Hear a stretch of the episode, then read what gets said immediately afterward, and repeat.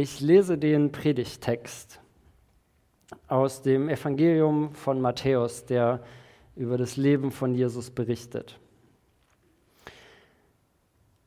Johannes, das ist Johannes der Täufer, Johannes saß im Gefängnis.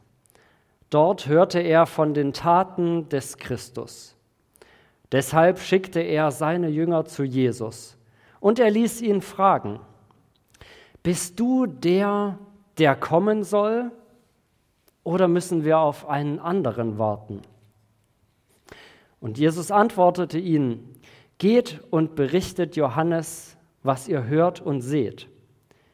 Blinde sehen, Lahme gehen, Menschen mit Aussatz werden rein, Taube hören, Tote werden zum Leben erweckt und Armen wird die Gute verkündet. Glückselig ist, wer mich nicht ablehnt. Die Jünger von Johannes gingen wieder zurück. Jesus begann zu der Volksmenge über Johannes zu sprechen. Was habt ihr erwartet zu sehen, als ihr zu Johannes in die Wüste gegangen seid? Etwa ein Schilfrohr, das sich im Wind bewegt. Oder was sonst habt ihr erwartet, dort draußen zu sehen? Einen Menschen in vornehmer Kleidung? Ihr wisst doch, Leute in vornehmer Kleidung wohnen in Palästen. Oder was sonst habt ihr erwartet zu sehen? Einen Propheten? Ja, ich sage euch, ihr habt sogar mehr gesehen als einen Propheten. Johannes ist derjenige, von dem es in der Heiligen Schrift heißt, siehe, ich sende meinen Boten vor dir her, der wird dir den Weg bereiten. Amen, das sage ich euch, kein Mensch, der je von einer Frau geboren wurde, war bedeutender als Johannes der Täufer. Aber selbst der Unbedeutendste im Himmelreich ist bedeutender als er. Wir sind heute im dritten Advent und wer bei den anderen Predigten dabei war von den letzten Adventen, hat schon gelernt, Advent bedeutet Ankunft. Ankunft von Jesus Christus, der zu Weihnachten Mensch geworden ist und darauf bereiten wir uns in dieser Adventszeit vor. Und wir bereiten uns auch vor darauf, dass er wiederkommen wird eines Tages. Und wir haben die Erwartung, dass er wiederkommen wird, weil er uns das gesagt hat. Und die Menschen vor 2000 Jahren, auch Johannes, der hatte auch eine, die hatten auch eine Erwartung, nämlich dass ein Christus, ein Messias kommen wird. Und sie hatten dafür Texte in der Heiligen Schrift, was wir heute als Altes Testament können, kennen. Ähm, sie haben es Gesetze und Propheten genannt. Ähm, und diese Schriften weisen auf den Christus hin, wer er ist, wie er sein wird. Und dadurch haben sie Erwartungen aufgebaut. Einer dieser Erwartungen, einer dieser Texte haben wir vorhin gehört, Jesaja 61 ist ein ganz äh, bekannter Text dafür. Und wenn wir warten, und das ist Adventszeit durch und durch, das ist eine Wartezeit, wir haben Adventskalender, um uns die Zeit zu verschönern, aber so ein bisschen, wir warten nicht gerne. Also jedes Kind kennt das. Wir warten auf die Geschenke. Wie werden die sein? Werden die gut sein? Und so ein bisschen fragt man sich ja schon, na, werde ich wohl das kriegen, was ich mir gewünscht habe? Oder jetzt in dem Beispiel, die Menschen damals, die haben sich schon gefragt, werden sie das bekommen, was sie denken, was die Schriften geschrieben haben? Werden sie erleben, wie der Christus auf die Welt kommt? Einer dieser Menschen war Johannes, wovon der Predigtext handelt. Und er zweifelt in dem Moment. Er zweifelt an diese Erwartung. Er zweifelt an diese Verheißung, die er im Alten Testament in Jesaja gehört hat oder auch die vielen anderen Schriften. Denn er geht hin zu Jesus und lässt ihn fragen. Er ist selber ist im Gefängnis, aber er lässt seine Jünger fragen: bist du derjenige, der kommen soll, oder sollen wir auf einen anderen warten? Und wenn das irgendjemand gefragt hätte, wäre das eine ganz gewöhnliche Frage gewesen. Aber dieser Johannes war nicht irgendeiner, sondern das war derjenige, der den Weg bereitet hat für Jesus. Es gab in der Antike einen, einen sogenannten Herold, das war jemand, der ähm, in die Städte hineinging, vorritt und sich da angeschaut hat, ob da die Straßen in Ordnung sind, ob die Wege frei sind, ob die Städte geschmückt sind, wenn der König kommt und haben gesagt, ey Leute, da kommt jetzt euer König, macht mal hier Ordnung, bringt hier mal irgendwie den Kahn zur Seite, hier kommt der König, der, der braucht Platz. Und diese Position hatte Johannes für Jesus. Der kannte den schon von Beginn seines Lebens her. Eigentlich schon davor wusste er so im Mutterleib, wer dieser Jesus ist. Wir lesen das im Lukas-Evangelium. Und eben dieser lässt jetzt die Frage stellen, bist du derjenige, der kommen soll, oder sollen wir auf jemanden anderen warten? Für mich klingt das nach Zweifel, dass Johannes an der Stelle zweifelt. Und Jesus beschreibt ihn selber als einer, der mehr ist als ein Prophet, der Höchste, der von einer Frau geboren ist. Wenn er zweifeln darf, warum dann nicht wir auch? Für uns ist Zweifel ein ganz großes Tabuthema. Nein, Zweifeln, das können wir uns nicht leisten. Zweifeln, das, das tun nur schwache Menschen, aber Zweifel ist was völlig Normales, wie wir in dem Text auch lesen. Und die Frage ist, was tun wir, wenn wir zweifeln? Was können wir tun? Und da gibt der Predigtext eine Antwort, nämlich das, was Johannes tut. Er geht zu Jesus hin. Ähm, er bleibt mit seinem Zweifel nicht allein und zweifelt sich auch nicht weg. Man kann nämlich sich zu etwas, zu Jesus hinzweifeln, man kann sich aber auch wegzweifeln. Ich habe da ein Bild für euch, nämlich das Bild von einem Luftballon, der zwischen dir und Jesus ist. Und du siehst diesen Luftballon und du willst ihn eigentlich nicht haben und deine Reaktion ist dann vielleicht, dass du ein paar Schritte zurückgehst. Aber dadurch gewinnt der Luftballon Raum und, und wird aufgepustet und wird größer und dann wird er noch größer und du kriegst vielleicht Panik und dann wird irgendwann der Luftballon so groß, weil du so weit weg bist, dass du Jesus dahinter gar nicht mehr so wirklich erkennen kannst. Aber wenn wir daran denken, das ist eigentlich nur Luft, dieser Zweifel. Und wenn wir uns zu Jesus hinzweifeln, müssen wir aktiv was tun. Wir müssen Schritte auf Jesus zu, aber auch auf den Zweifel zugehen. Und das ist mit einem Widerstand verbunden. Wir müssen die Luft rausdrücken, aber dadurch wird es kleiner und dadurch kann, können wir uns Gott wieder nähern. Das ist natürlich ein Bild und jeder Vergleich hinkt da irgendwo. Deswegen habe ich ein paar Sachen rausgesucht, was wir machen können, wenn wir denn in Zweifel kommen. Wenn wir uns zum Beispiel fragen, wie kann Gott so sein oder hat Gott wirklich das getan? Tut er wirklich auch heute noch Wunder? Da können wir als erstes in die Bibel schauen, was das Zeugnis von Gott ist. Wir, wir können in der Bibel erfahren, wie Gott ist, wie Gott wirkt, was er tut. Wir können Stellen lesen, wie eben genau diese, wo Jesus eben dem Johannes sagen lässt, was er alles getan hat, was so eine Zusammenfassung ist in, in quasi zwei Versen, was er in den letzten Wochen und Monaten getan hat. Aber manchmal ist es genau das, woran wir zweifeln. Wir lesen die Bibel, haben aber Probleme, das zu glauben und, und zweifeln daran und denken, dass ich, ich, ich kann das nicht glauben, ich zweifle daran, ob das wirklich passiert ist. Und wenn das Bibellesen nicht funktioniert, es kann funktionieren, um von Zweifel wegzukommen, aber wenn das nicht funktioniert, dann können wir beten, wir können mit Jesus reden, wir können ihn fragen. Ähm, ich lese diese Stelle hier, ich verstehe sie nicht oder ich, mir fällt schwer, sie zu glauben.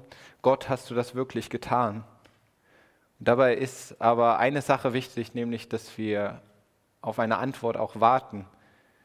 Wenn wir zum Arzt gehen, weil wir irgendeine Verletzung oder Rückenschmerzen oder irgendwas haben und in all unsere Sorgen sagen und unsere Probleme, dann stehen wir ja auch nicht danach auf und gehen raus und sagen, ja, der Arzt kann mir nicht helfen. Ich habe dem alles gesagt, aber mir geht es immer noch schlecht, sondern wir bleiben da, wir hören den Menschen zu. Und jeder Arzt ist auch nur ein Mensch, der auch nicht alles weiß, aber ähm, wir warten trotzdem auf die Antwort und genauso können wir sollten wir auf die Antwort von Jesus, von Gott warten.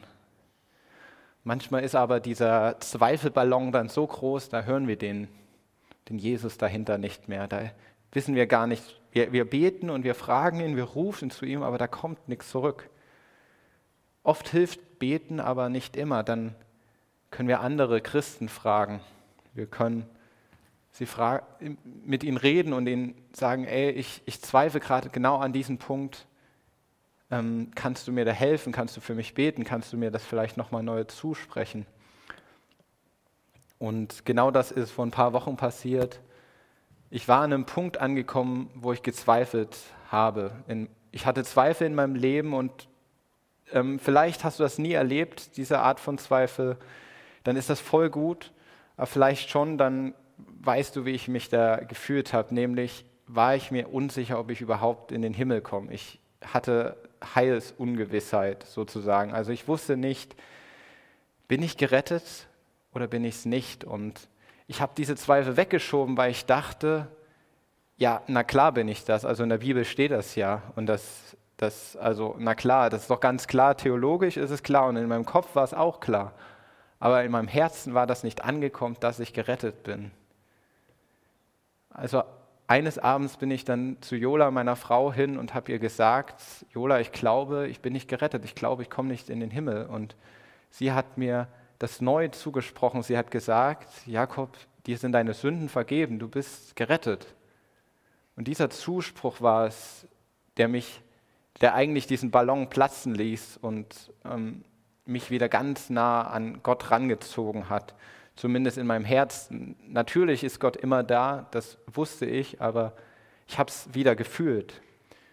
Das ist ganz wichtig und ganz gut, wenn wir zu anderen Leuten gehen und mit denen reden und denen, und, und denen von unseren Zweifeln erzählen. Aber oft tun wir das nicht, weil es schwer ist. Wir haben Angst vielleicht auch, wie können die Leute reagieren ja, vielleicht, vielleicht denkt er ja gar nicht mehr, dass ich wirklich Christ bin oder irgendwelche solche Sachen fallen uns dann ein. Und ich glaube, ganz oft passiert das dann, wenn jemand zu uns kommt und er hat Zweifel und dass wir gar nicht wissen, was wir sagen sollen, wie wir darauf reagieren sollen. Und wir neigen dann dazu, das klein zu reden, das zu leugnen oder vielleicht sogar das zu verurteilen, obwohl wir das gar nicht wollen. Wie gehen wir also damit um, wenn andere Leute zweifeln. Da schauen wir in die Stelle und sehen, wie Jesus reagiert. Die Jünger gehen zu Jesus und fragen ihn und Jesus antwortet, geht hin und berichtet dem Johannes, was ihr seht und hört. Da ist keine Verurteilung, kein Leugnen, kein Kleinreden, sondern Jesus sagt ganz klar, macht das, erzählt ihm davon, was jetzt hier passiert. Und am Ende sagt er, glückselig ist, wer keinen Anstoß an mir nimmt oder wer sich nicht von mir ärgern lässt. Oder es gibt verschiedene Übersetzungen für das Wort. Ähm, ich habe mal nachgeschaut, im Griechischen heißt es Skandalizo und da steckt das Wort Skandal drin. Also was, was Jesus tut, ist für die Menschen skandalös. Das ist etwas, äh, wo die sagen, das kann doch nicht sein, ich kann doch nicht äh, dem nachfolgen, wenn der sowas macht und irgendwie passt das nicht ganz. Und wichtig ist aber, wie Jesus formuliert, er sagt nicht, verflucht ist, wer Anstoß an mir nimmt.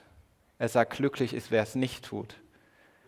Und das zeigt uns, obwohl es eigentlich die gleiche Aussage ist, aber wie sie formuliert ist, zeigt uns, was der Normalfall ist. Der Normalfall ist eben nicht, dass alle Leute perfekt glauben und da gibt es dann diesen einen, der halt mal zweifelt und der ist äh, total verloren. Das ist nicht der Normalfall. Der Normalfall ist, dass wir alle zweifeln und wir kommen alle mal in die Lage, wo wir zweifeln. Deswegen können wir so glücklich sein, wenn wir es mal nicht tun. Das sagt Jesus hier, glücklich ist, wer keinen Anstoß an mir nimmt. Wenn wir weiter reinschauen, sehen wir genau die Worte, die Jesus sagt. Und die erinnern mich an die Stelle aus Jesaja 61, die wir auch vorhin gehört haben er hat so eine Aufzählung von Dingen, die er tut. Und in Jesaja haben wir genauso diese Aufzählung von Dingen, äh, die der Messias tun wird. Ich habe diese Stelle aus Jesaja 61 bewusst genommen, weil Jesus selber sagt im Lukas-Evangelium Kapitel 4, diese Stelle, diese Sache ist heute erfüllt. Das sagt er in der Synagoge ganz öffentlich. Diese Stelle ist heute erfüllt. Aber es ist eben nur ähnlich und es ist nicht die gleiche Stelle, die Jesus jetzt hier zu Johannes sagen lässt. Denn eine Sache kommt nicht vor, nämlich dass Gefangene befreit werden. In Jesaja heißt es ganz klar, zu befreien die Gefangenen und die Gebundenen zu befreien. Das steht zweimal in verschiedener ähm, Art und Weise da. Also es ist schon sehr starker Fokus in diesem Text.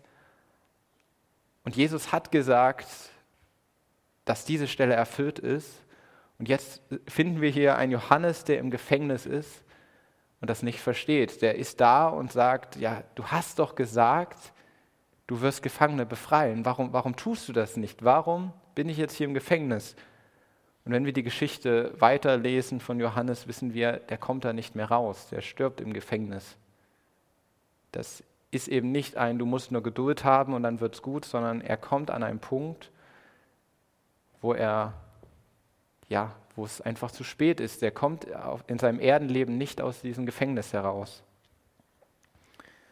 Und Jesus zählt diese Dinge auf und sagt, ja, okay, ich, ich, er, er sagt nicht, dass er Gefangene befreit, weil er es eben jetzt gerade in diesem expliziten Fall bei Johannes nicht tut. Aber eine Stelle ist noch neu, die ist komplett neu, die kam in Jesaja 61 in der Form gar nicht vor, nämlich völlig unscheinbar mittendrin sagt Jesus, Tote werden auferweckt. Ganz kurz, ohne große äh, das noch weiter auszuführen, sondern einfach dieser eine Satz, Tote werden auferweckt. Das, das war nicht die Erwartung. Also wenn Johannes sich an diese Stelle in Jesaja 61 gehangen hat, oder er kriegt als Antwort, Tote werden auferweckt, das, das findet er dann nicht, das kennt er dann nicht.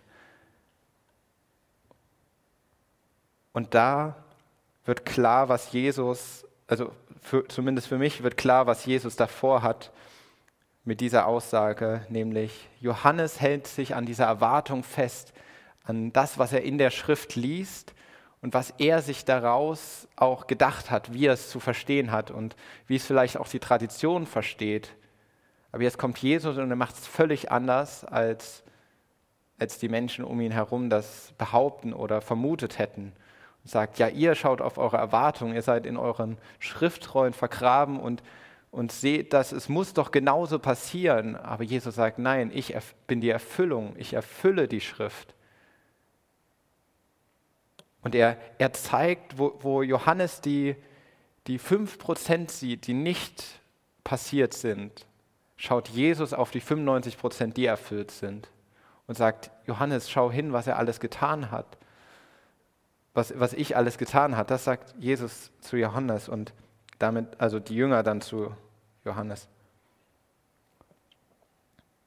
Und natürlich ist es Gott, ist es Jesus nicht egal, dass Johannes da im Gefängnis ist. Dass, also wenn man die, die Bibel liest, weiß man, dass Jesus nicht nur Leiden ähm, sieht und auch wahrnimmt und auch dagegen handelt, sondern er selber auch in, in das Leiden hineingeht.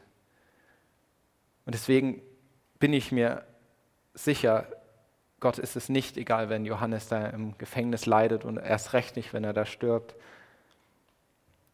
Aber er will unseren Blick auf das lenken, was, was er vorbereitet hat, auf seine Erfüllung, auf seinen Weg für uns.